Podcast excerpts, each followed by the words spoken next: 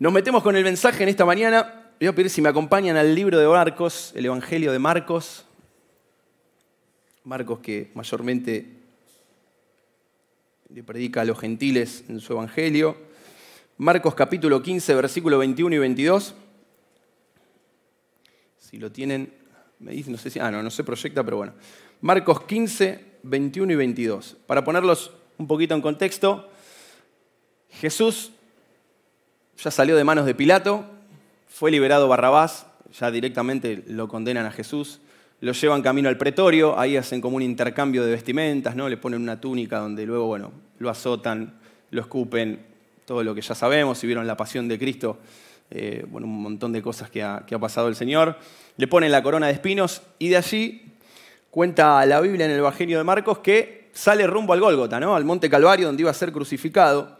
Pero en Marcos 15, 21, eh, como en otros dos de los evangelios, en el Evangelio de Juan no, está esta aclaración, pero dice que a uno que pasaba por allí, de vuelta del campo, un tal Simón de Sirene, un tal, no sabemos más nada, ¿no? Padre de Alejandro y de Rufo, sabemos que tenía dos hijos, lo obligaron a llevar la cruz. Versículo 22, condujeron a Jesús al lugar llamado Gólgota, que significa lugar de la calavera. Marcos 15, 21. A uno que pasaba por allí de vuelta del campo, un tal Simón de Sirene, Pablo de Alejandro y de Rufo lo obligaron a llevar la cruz. Llamativo, ¿no? Ese episodio. No sé si se suele hablar siempre de, de, este muchacho, de Simón de Sirene. Tampoco sabemos qué edad tenía. No creo que sea muy grande, tampoco tan joven, por ahí un intermedio. Eh, lo que sí podemos decir que era un muchacho que volvía de laburar y no tenía la menor idea, la menor intención de agarrar la cruz, ¿no? Eh, como muchos de, nosotros que por ahí en este tiempo, luego de, meses enteros de pandemia, nos tocó volver presencial a nuestro trabajo. El otro día hablaba con un amigo que despotricaba y dice, no lo puedo creer, mi jefe quiere que volvamos y tuvimos que volver. Y mi trabajo yo lo puedo seguir haciendo desde casa, pero todo política y tenemos que volver al trabajo. Y el otro día volvía por la General Paz y me decía, tuve 3, 4 horas porque había un colapso total. Y, oh, despotricando, ¿no? Y te da bronca, porque si, en casa estaba más tranquilo, más relajado. Y este muchacho quizá volvía de esa manera, no sabemos. La cuestión es que no tenía la menor intención de agarrar la cruz, a menos por lo que la tradición eh, muestra en aquel entonces, pero le obligaron los soldados romanos y tuvo que agarrarla. ¿no? Esto es mencionado solo en tres de los evangelios, como les decía, y la aclaración de que era el padre de Alejandro y de Rufo, de que Simón de Sirene tenía dos hijos, es exclusiva de Marcos. ¿no? Eso nos hace ver, podemos alucidar de alguna manera, que eh, estos muchachos tenían que ver ¿no? con, la iglesia de Marcos en Roma, porque más adelante ahora vamos a leer otro pasaje que, lo confirmamos. Respecto a Sirene, ¿qué podemos decir? Estaba en el norte de África, en la actual Libia, era una ciudad donde conocían del Señor. Simón conocía previamente del Señor. ¿Será que pasaba por allí así porque pasaba? ¿O será que, viste, cuando hay algún tumulto, te agarra algún, no sé, un accidente de tránsito y todo, estás pasando con el otro, el otro toca bocina y vos querés saber ahí, chusmeta, a ver qué pasó, si hay sangre o no hay sangre, somos medio, medio morbosos. Eh, pero bueno, cuestión que pasaba por allí, no nos dice más la Biblia, sabemos que es padre de estos dos muchachos.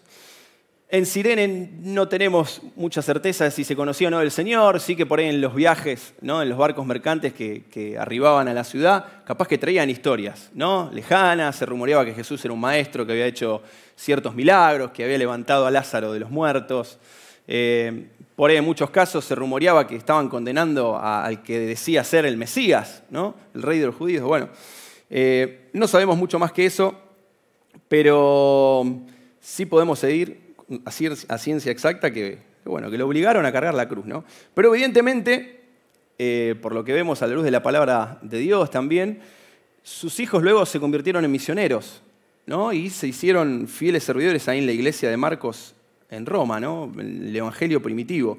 Y el único evangelio que los menciona, como les decía, es Marcos. Y Pablo, 30 años más tarde, ahora quiero que me acompañen a, ver otro pasaje en Romanos capítulo 16, cuando Pablo escribe la carta a los romanos, eh, o casualmente, versículo 13, Pablo vieron como en esas expresiones de Pablo cuando saluda a diferentes hermanos de las congregaciones. Bueno, en un momento no se olvida de Rufo, ¿no? Y dice, saluden a Rufo, a un tal Rufo, distinguido creyente y a su madre, que ha sido también como una madre para mí. Y cuando lo leí por primera vez esto, me quedé, me agarró escalofrío, porque wow, qué loco. porque evidentemente podemos decir que a Simón de Sirene, 30, al año 30, 33, lo obligaron a llevar la cruz, pero en algún momento él decidió quedársela y hacerse discípulo. Porque 30 años más tarde aproximadamente podemos ver que Pablo menciona que sus hijos eran fieles servidores de la iglesia en Roma, de la iglesia cristiana en Roma. Y aparte otra aclaración que es impresionante, ¿no? Dice, y a su madre, un abrazo grande a su madre, que fue también como una madre para mí. Otra versión eh, que dice, un abrazo para su madre y la mía. O sea, ya el tipo se la apropió, ¿no? Eh, Así que bueno, no sabemos qué pudo haber pasado dentro de, esos 30 años aproximadamente que transcurrieron en el medio, pero sin lugar a dudas que Simón de Sirene se convirtió, ¿no? se hizo cristiano, conoció al Señor. Y yo pensaba el otro día, no sé si, eh, si les pasó alguna vez esto de que por ahí ibas con un amigo o alguien y vos te dice, che, ¿lo viste ese? No, ¿quién era? Messi. ¿No lo conoces a Messi? No.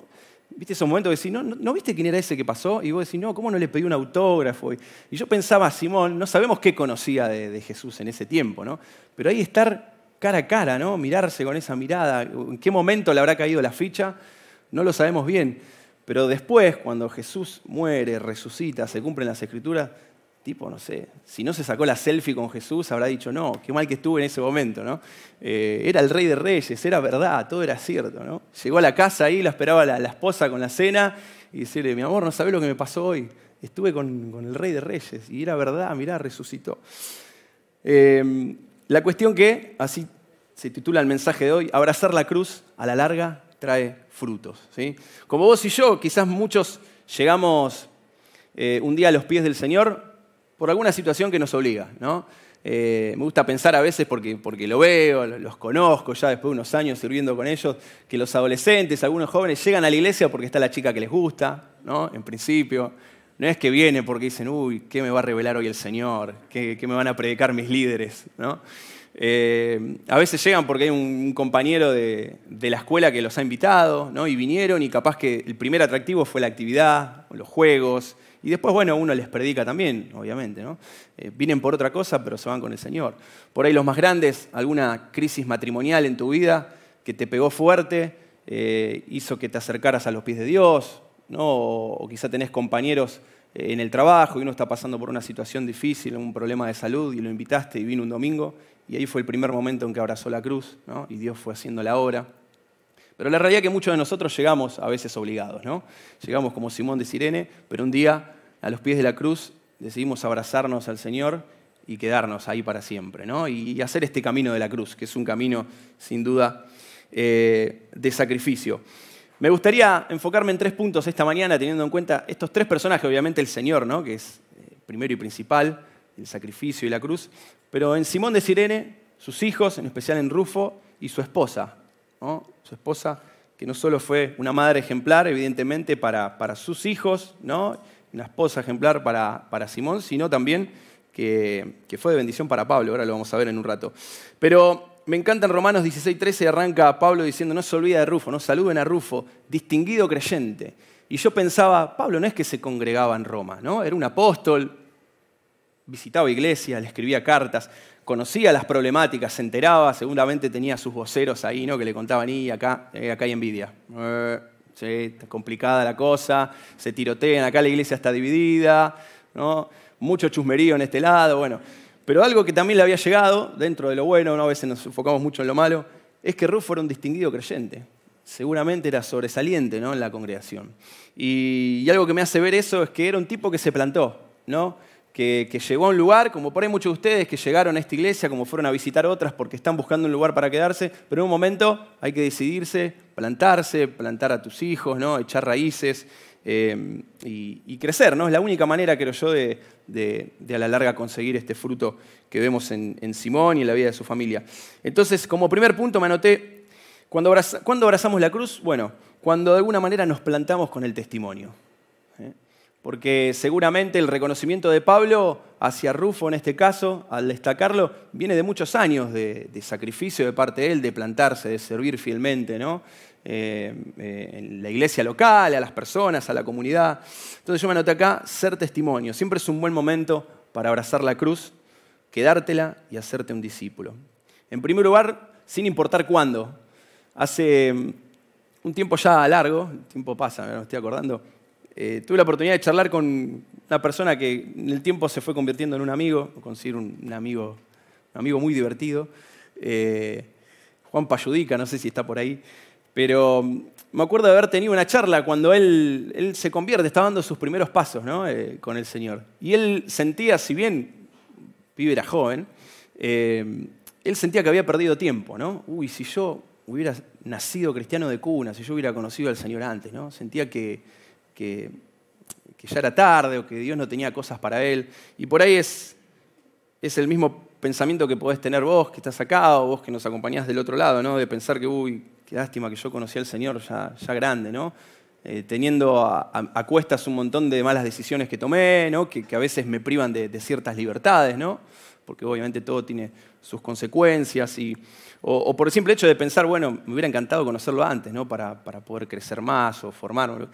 Y, en el caso de, este gran amigo, fue impresionante lo que Dios hizo en su vida en tan poco tiempo. ¿Viste esas personas que decís, ¿cómo entendió todo tan rápido? Y yo, que nací en un hogar cristiano, a veces tengo tantas manias, ¿no? y doy tantas vueltas. Y, eh, pero viste que hay personas que, se convierten un día y se abrazan a la cruz de una manera y entienden todo tan fácil, tan simple y tan rápido, eh, que es sorprendente, ¿no?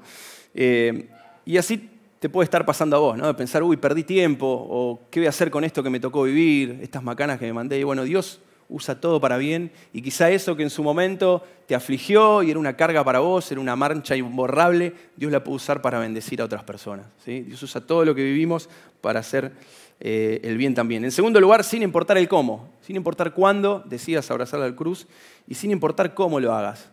Eh, este es un punto clave ¿no? del mensaje, porque muchas veces pensamos que se trata de nosotros, ¿no? y a veces nos cargamos más todavía, más peso porque, porque sí, somos pecadores, fallamos muchas veces, todo el tiempo, y vamos a seguir haciéndolo. Pero cuando entendemos que, que ese abrazar la cruz, ese plantarlos, tiene que ver con, con, Jesús, ¿no? y es a través del Espíritu Santo. ¿no? En Romanos 8:11 dice, y si el Espíritu de aquel que levantó a Jesús de entre los muertos vive en ustedes, el mismo que levantó a Cristo de entre los muertos también dará vida a sus cuerpos mortales por medio de su espíritu que vive en ustedes. Parece un, trabalengua, ¿no? Pero lo que está diciendo es que el mismo poder que levantó a Jesús, que lo resucitó, ¿no? que lo levantó de la muerte, es el mismo poder que opera en nosotros cuando decidimos acercarnos a los pies de Dios. El mismo poder que opera en nosotros cuando nos reconciliamos con Dios, con esa cruz, cuando reconocemos que solos no podemos, que necesitamos caminar con el Señor. Seguir al Señor me noto acá, es el único deporte donde los segundos son promovidos. Viste que castigamos a la selección argentina por cuánto tiempo. Ahora, el otro día tuve la oportunidad de ir a la cancha y todos lo amamos a Messi, a Di María lo idolatra más o menos. Viste, Di Messi, Messi, todos. Y hacía unos años atrás perdimos la final del Mundial, quedamos en semifinales, perdimos dos Copa América y los detestábamos, que se vayan todos. El argento es un ser especial también, ¿no? Eh, es, primero nada, en las maratones olímpicas o en las carreras hay algunos que quedan segundos, terceros o, ni siquiera suben al podio por, milésimas de segundos, ¿no? Y nadie se acuerda de esos. Solo nos acordamos de los primeros, ¿no? El que llegó a, la meta en primer lugar y, obtuvo el premio. Pero el Señor es un Señor que, que promueve los segundos. ¿sí? No importa cómo te sientas, no importa si estás o no preparado, siempre es un buen momento para rendirnos a los pies del Señor y abrazar la cruz. ¿sí? Acordate, pues no se trata de vos, se trata de Él. Y Él con toda su gracia siempre nos levanta una y otra vez. Y puntualmente, esto no, no está en la Biblia, pero la tradición cuenta que, mm, de hecho en la Pasión de Cristo creo que está, que este Simón de Sirene, eh, de hecho se cae un par de veces, se cae un par de veces de la cruz.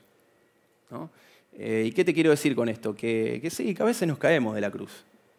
A veces fallamos y es volver, Ahora es como la historia del trapecio, si estamos más tiempo en las redes que arriba haciendo malabares y bueno, preguntémonos si estamos siendo cristianos, ¿no? Eh, pero, pero es así, o sea, y yo les comparto esto desde un lugar aspiracional, ¿no? lejos de haberlo conseguido, ¿no? Es una cosa de todos los días levantarnos y tratar de marcar una diferencia, ¿no? De que en nuestro trabajo eh, nuestros compañeros puedan reconocer que hay algo diferente en nosotros, en la escuela tener el coraje de, y el desafío ¿no? de no terminar el secundario sin permitir que al menos un compañero sepa que seamos cristianos, de haberlo invitado a la iglesia, de, que vea algo diferente, ¿no? que tenemos algo distinto para dar a lo que eh, ofrece el común del mundo. Y en tercer lugar, sin importar cuándo, sin importar cómo, pero que se note, como te decía recién, vivir un cristianismo de cara al compromiso, ¿no? que se te note, como dicen los pibes, darlo todo, tratar de darlo todo. En cuanto a vos se refiere, bueno, tratar de dar lo mejor. Eh, creo que el éxito en este paso por la vida no se trata de, ver cuánto sobresalimos nosotros, ¿no? cuántas cosas conseguimos, los logros, los títulos, sino cuánto podamos rendirnos a Dios y cuánto Él sobresalga en nosotros. Hay otra frase que dice, no se trata de, eh, de, cuánto nosotros tengamos de Dios, sino cuánto Dios tenga de vos.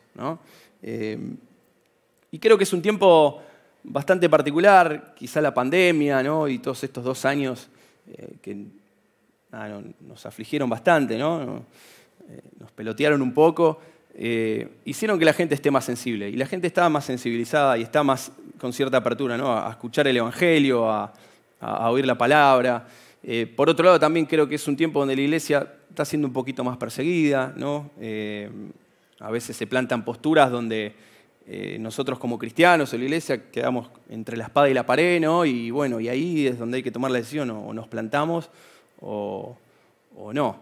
Y creo que bueno, es, también para valientes. El otro día leía un, artículo de Félix Ortiz que él habla de, la posmodernidad, ¿no? Y, habla más puntualmente de, la espiritualidad que viven hoy los adolescentes y jóvenes en la posmodernidad, ¿no?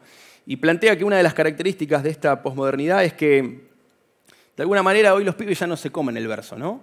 Quizá eh, en el sentido, en el buen sentido, ¿no? Que el, típico evangelismo explosivo que hacíamos de palabra, ¿no? El Señor vino a morir por nosotros. Y sí, lo pueden escuchar, pero si no ven en vos un estilo de vida que refleje ese evangelio, que refleje esas palabras, si no ven con tus hechos lo que vos les pedís con palabra, ahí probablemente no terminen de creerte del todo. El, pienso luego existo pasó a convertirse en un siento luego existo. ¿no? Y bueno, si lo sentís, hacelo. Vieron que hoy está como en las series de Netflix, en las propagandas. Todo tiene que ver con eso, ¿no? Con si, esa es tu verdad, bueno, la mía es esta. Eh, y los pibes se te plantan, ¿eh? se te plantan con diferentes cosas. Tengo la oportunidad hace unos años de, dar clases en, una escuela y, y me encanta porque se arman a veces debates interesantes, ¿no? Y hay algunos chicos que son cristianos y, me gusta verlos plantados, ¿viste? Y, por ahí son buenos amigos y son queridos por el resto, pero se plantan con argumentos y hablan de Dios, ¿no? Presentan defensa del Evangelio. Y, bueno, creo que en un momento tenemos que, plantarlos, ¿no? Eh, viven una, religión, ¿no? una espiritualidad más emocional hoy en día. Bueno, si lo siento, sí, si no, no voy a la iglesia si me siento bien, eh, una fe a la carta, ¿no? hecha a la medida de cada uno, una fe cómoda, sin compromiso, fuerza o cierta relevancia en lo cultural. Dios, es un Dios que, no exige, o sea, simplemente ofrece, está dispuesto a dar, y según las circunstancias y las motivaciones es y, las ganas es, bueno, si, me planto o no me planto. Una fe que está alejada de las instituciones, las generaciones posmodernas eh, muchos te dicen, y no, yo no voy a la iglesia porque es siempre un listado de cosas que no puedo hacer, siempre te encanan porque no, que no esto, que no lo otro. O algunos tuvieron, quizás ya chicos también, me ha pasado de escuchar algunas experiencias negativas respecto a algunas personas, ¿no? Como los han recibido en ciertas congregaciones y no deciden congregarse. De hecho, vieron que está, Leo siempre dice esto de que la iglesia más grande es la de los que no se congregan, ¿no? Eh, y, y vive en un posmodernismo carente de confianza en los líderes. Necesitamos, eh, la gente está necesitando líderes bien plantados, ¿no? un, liderazgo eh, creíble, genuino, ¿no? que viva lo que, lo que plantea, ¿no? Eh, con palabras pero respaldado con los hechos. ¿no? Por eso ser testimonio. Por su fruto los conocerán, dice Mateo 7.15. Un árbol plantado no necesita letrero para saber el fruto que lleva. Esa sería la premisa de este, de este primer punto. Entonces, ¿cuándo es que abrazamos la cruz? Cuando nos plantamos con el testimonio. En tu trabajo, en tu escuela, ¿te mostrás distinto al resto o estás, sos parte del montón?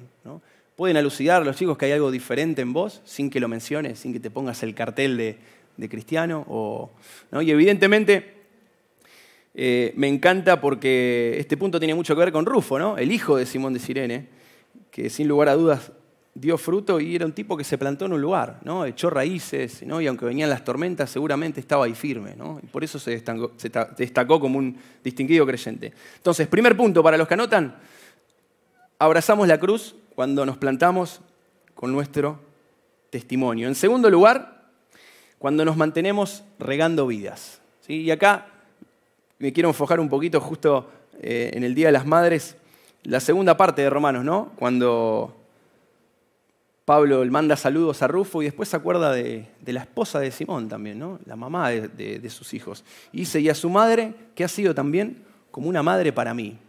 Y me llamó poderosamente la atención esto, porque yo pensaba, el mismo Pablo, ¿no? que escribió medio Nuevo Testamento, que predicó a todo el mundo conocido hasta aquel entonces, estaba reconociendo en su vida ¿no?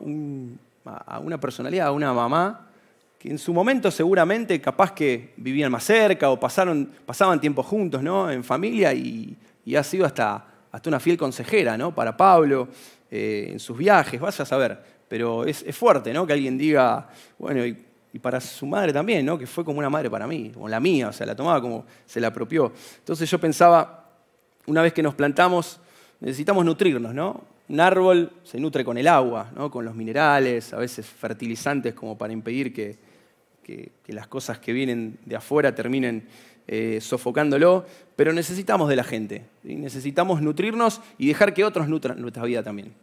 Eh, por eso te hago esta pregunta, ¿hace cuánto que no haces algo por alguien? ¿Hace cuánto que mm, por ahí no sacás la mirada de, de vos mismo y la pones en otra persona? ¿no? ¿Hace cuánto que no te tomás un café con alguien un poco más grande que vos o, un amigo y, le abrís tu corazón y le contás algunas de tus miserias, tus imperfecciones? ¿no? A veces somos, eh, estamos ahí para contar nuestros logros, nuestras metas, ¿no? pero, pero eso de, depender de otros también, de entender que el Evangelio se vive en comunidad y a veces necesitamos respaldarnos en otros, ¿no? permitir que otros lleve con nosotros nuestras cargas y acompañar a otros con las suyas. Primero nos saca de un lugar de autosuficiencia, ¿no? de creernos que somos autopoderosos, somos perfectos. Eh, y en segundo lugar, creo que es eh, el hacer algo por alguien es lo que en definitiva llena nuestra vida. El otro día contaba en el primer servicio, eh, tuve la oportunidad de hablar un poquito con Emilio, que me contaba algunas novedades de lo que fue el viaje, estábamos con, José también, y me, maravillaba verlo a Emilio tan apasionado, ¿viste? Y te lo contaba con una felicidad. Y capaz que sí, volvieron destruidos por fuera porque es agotador, 24 horas de ida, 24 de vuelta, para estar allá capaz que 24 o 48 horas, ¿no? Pero, pero uno vuelve lleno, ¿no? Y de eso se trata. Cuando uno sirve al Señor, cuando ponemos la mirada en el otro, eso te llena más que, cualquier tipo de riqueza que, podamos conseguir. Hay una, una, historia de un libro, eh, un escritor, Max Lucado, que, que lo sigo bastante, eh, él cuenta que tiene un amigo ¿no? que da viajes misioneros eh, médicos, ¿no? regulares al medio de la jungla. Eh, bueno, es un cirujano retirado y, bueno, y él contaba ¿no? que tranquilamente tiene dinero como para vivir holgadamente durante toda su vida, por ahí hasta que disfruten sus hijos, sus nietos, quién sabe. Pero así todo le llevó a decir, necesito una causa que sea más alta que mirar series por Netflix, la TV o andar pensando cuál es el último auto de moda para comprarme. ¿no? Si me enfoco en mi bienestar, nada me satisface. Sin embargo, cuando me enfoco en las preocupaciones de Dios, soy un hombre feliz. Y esto también es abrazar la cruz. Eh, abrazar la cruz es enfocarse en las preocupaciones de Dios. Me decía esta pregunta cuando leía esto, digo, ¿cuánto hace que yo no le pregunto a Dios, Señor, ¿qué te preocupa? ¿Dónde hay algo para hacer? ¿No? A veces vamos primero con nuestras cargas, con nuestras preocupaciones, pero Dios, ¿qué te preocupa a vos? ¿No? Resignar nuestros sueños o lo que a nosotros nos pasa para pensar, bueno, Dios, ¿dónde me querés llevar hoy? ¿No? ¿Qué querés que haga por ahí? El otro día hablaba con un amigo, me dice, fuimos a comer, y, me decía, me propuse eh, este tiempo tener una hora de bien por semana para una persona. Y a veces eh, uno se propone ¿no? y Dios dispone, no es que eh, nada, bueno, sí, hoy voy a esto. No, a veces Dios te da la oportunidad, ¿no? Cuando uno ora y con esa convicción se planta y dice, bueno, hoy quiero bendecir a alguien y por ahí, bueno, le pago un almuerzo a tal y tenemos una charla productiva o voy a visitarlo, a, qué sé yo, a mi abuelo, a mi abuela, digo que están solos, que nadie los visita y capaz que necesita tomarse unos mates con alguien, ¿no? Eh, resignar de lo nuestro para poder eh, regalarle a otros que, tal vez también lo necesitan. ¿no? Eh, y me parecía esta madre una madre ejemplar, ¿no? como, como, muchas de ustedes en esta mañana, por eso las, honramos tanto. Muchas madres que, que, fueron madres, bueno, mi vieja también podría catalogarla como una madre que, es nuestra madre, pero también ha cuidado de, muchos niños a lo largo de la vida. Ha sido una buena ama de casa, ha cuidado de nenes chiquitos, y yo veo cómo, la honran y digo, wow, qué, qué, poderoso, ¿no? Cuando uno hace algo por otros, eso trae recompensa, eso a la larga eh, lleva fruto del bueno que perdura. Entonces, en primer lugar, dijimos que abrazamos la cruz cuando nos plantamos con nuestro testimonio, ¿sí? cuando, hacemos que se note ¿no? que somos cristianos. En segundo lugar, cuando nos mantenemos regando vidas y permitimos que otros rieguen la nuestra. ¿no?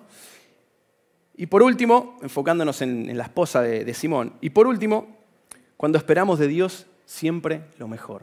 Abrazamos la cruz cuando esperamos de Dios siempre lo mejor. Y más allá de que a veces esperamos lo mejor, a veces no, los paquetes no vienen con lo que queríamos. El otro día me pasó el domingo a la noche, volvíamos cansados de la iglesia, y digo, bueno, vamos a pedir algo, por pedido ya, unas hamburguesas. Y me pegué una calentura. Habíamos pedido algo, ¿viste cuando te viene todo mal? Pues sí, no vino la bebida. La hamburguesa fría, ¿viste? Dijeron, no, es lo último, mandale esta al pibe. Y en un momento me hizo una mala sangre. ¿Y a quién reclamo? Y empecé a ver al pibe de la moto. Ahí voy, lo agarro. Y por el pibe, ¿qué tiene que ver? Si no es el que preparó el combo, ¿no? Pero a veces, viste, cuando las cosas no vienen en el envoltorio que vos deseabas o como vos lo pediste ya a la primera de cambio, ¿no? renegamos de Dios, eh, la fe la dejamos por ahí tirada, ¿no? empezamos a, descreer, ¿no? a desmotivarnos. Y, bueno, todo el tiempo estamos ¿no? esperando lo mejor, pero a veces nos tocan, nos toca también comernos esa hamburguesa fría, ¿no? comernos algún garrón, en el mundo hay aflicción, injusticia. ¿no? Cuando decía, ¿quién le reclamo esto? Me están cobrando cuatro lucas de, cable y ya más y te mandan al otro, te hicieron esperar media hora, ah, ¿para qué te paso con el departamento? De... Y después del departamento, ah, no, pero tenés que hablar con él. Y llega un momento que ya cortás y decís, bueno, señor, está bien, que te lo pague Dios. Pero, no, lo terminás pagando porque te resignás, decís, bueno, si no lo pago, después, qué sé yo, entras en el veraz y vayas a saber qué. Em, pero bueno, lo cierto es que todo el tiempo estamos esperando cosas, ¿no? Todo el tiempo estamos esperando cosas. Eh, esperamos en la fila del banco. El otro día le decía, fuimos a la cancha con unos amigos Estuvimos esperando ahí en un portal, pudimos entrar, no sé cómo entré, de casualidad, pude sacar algunas entradas y después tenés que ir a la cancha, el lunes a la cancha, dijimos, lleva el mate, amigo, una fila, dos horas y media nos comimos. O sea, vos sacás la entrada, después tenés que comerte otra fila. Bueno, y así, y así nos pasa, ¿no? Ahora, eh, en unos días nomás, el 6 de noviembre, me estoy casando y estoy esperando que no llueva ese día, no quiero que llueva. eh, pero siempre estamos esperando, ¿no? Tenemos ciertos deseos propios, de decir, bueno, esto quiero que salga de tal o cual manera. Y, pero está la posibilidad, y puede llover. Y me voy a querer matar, pero bueno, ¿qué va a hacer? Ya preparamos la carpita ahí, ¿no? Dijimos, bueno, los, resguardamos, previsores. Eh, pero bueno, todo el tiempo estamos esperando.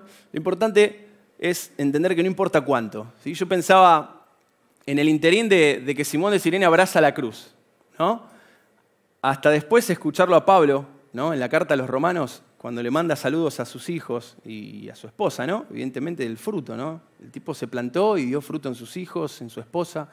Pasaron unos 30, 33 años. ¿no? Bueno, ¿y en el medio qué sucedió? O sea, porque no te dice más nada la Biblia. ¿no? Me desesperaba. ¿Qué pasó? Y evidentemente los hijos eh, iban a la iglesia, estaban enfocados ¿no? en su llamado, en el propósito de Dios.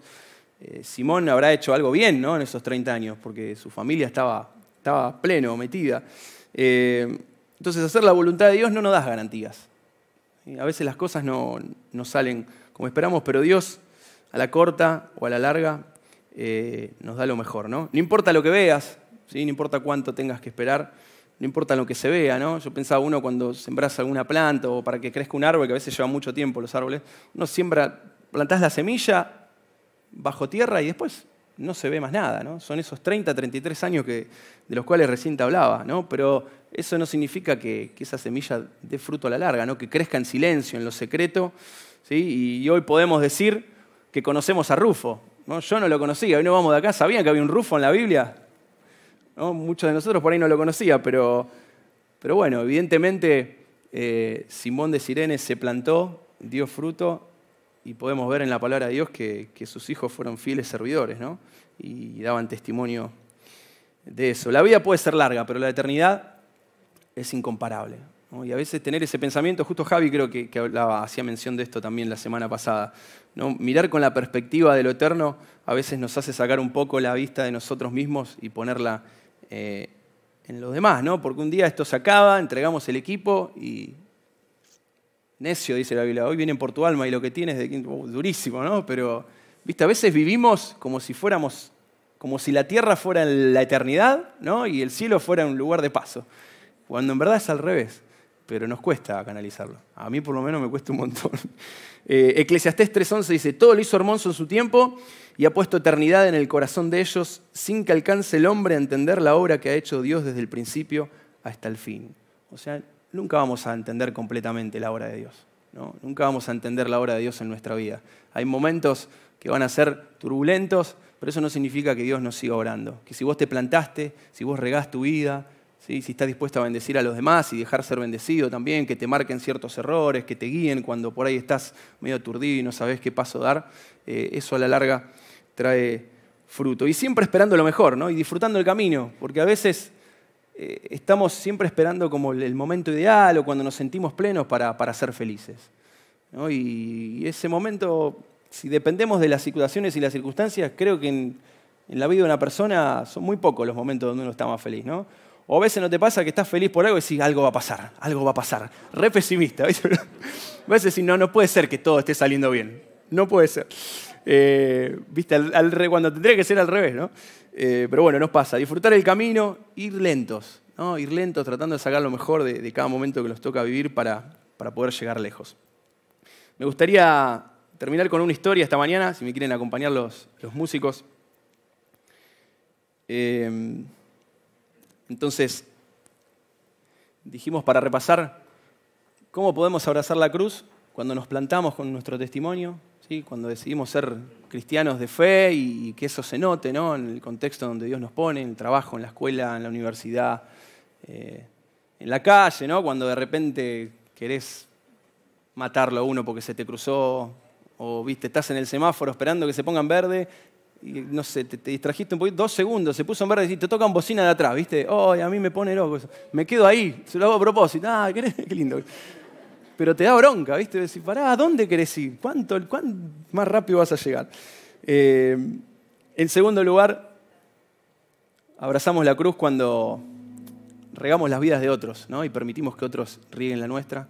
Y por último, cuando esperamos de Dios, siempre lo mejor. ¿sí? Más allá de lo que hoy veamos, más allá del panorama que pinte en el momento, cuando esperamos de Él, siempre lo mejor. Cerra tus ojos ahí donde estás, si querés acompañarme ahí, vos que estás del otro lado también, no te distraigas, dejá el asadito un ratito, que no se te queme lo único, pero concéntrate. Por ahí algunos ya la escucharon, pero me pareció buenísima para, para concluir con, con el mensaje. Dice que tres árboles en la colina de un bosque hablaban acerca de sus sueños y, esperanzas. El primero dijo, algún día seré un cofre de tesoros lleno de oro, plata y piedras preciosas, decorado con labrados artísticos y tallados finos. Todos verán mi belleza. El segundo árbol comentó, algún día seré una poderosa embarcación, llevaré a los más grandes reyes y reinas a través de los mares, iré a todos los rincones del mundo. Todos se sentirán seguros por mi fortaleza y poderoso casco. Finalmente el tercer árbol dijo, yo quiero crecer para ser el más recto y grande de todos los árboles del bosque. La gente me verá en la cima, mirará mis poderosas ramas y pensará en el Dios de los cielos y cuán cerca estoy de alcanzarlo. Seré el más grande de todos los tiempos y la gente siempre me recordará. Después de unos años cuenta la historia que los árboles vieron que sus sueños podían convertirse en realidad, porque un grupo de leñadores se acercó a ellos. Cuando uno de ellos vio el primer árbol, dijo, este parece ser muy fuerte, creo que podría vender su madera a algún carpintero. Y comenzó a cortarlo. El árbol estaba muy feliz debido a que sabía que este podría convertirlo en un cofre, ¿no? Para, tesoros, como quería. El otro leñador, mientras observaba el segundo árbol, comentó, parece un árbol fuerte, creo que lo podré vender al carpintero del puerto. Este se puso muy feliz porque sabía que estaba en camino de convertirse en una poderosa embarcación. El último leñador se acercó al tercer árbol. Este estaba temeroso, pues sabía que si lo cortaban, su sueño nunca se volvería realidad. El leñador dijo entonces, no necesito nada especial. Lo cortaré, lo guardaré y decidiré más adelante qué hacer. Y lo cortó. El primer árbol fue convertido en una caja de comida para animales y puesto en un pesebre cubierto de pajas. Se sintió muy mal, pues eso no era lo que había deseado. El segundo árbol fue cortado y convertido en una barca de pesca que se movía en el lago porque ni siquiera era lo suficientemente grande para navegar en el mar. Sus sueños se desvanecieron al ver que jamás podría llevar a importantes reyes. Y el tercer árbol fue cortado en largas y pesadas tablas y dejado en la oscuridad de una bodega. Pasado unos años, estos árboles olvidaron las alegrías y esperanzas que tanto habían soñado. Entonces un día, cuenta la historia que un hombre y una mujer llegaron a un pesebre.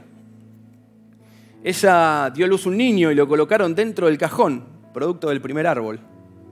El hombre deseaba haber podido tener un mejor lugar para su bebé, pero ese cajón debería reemplazarlo.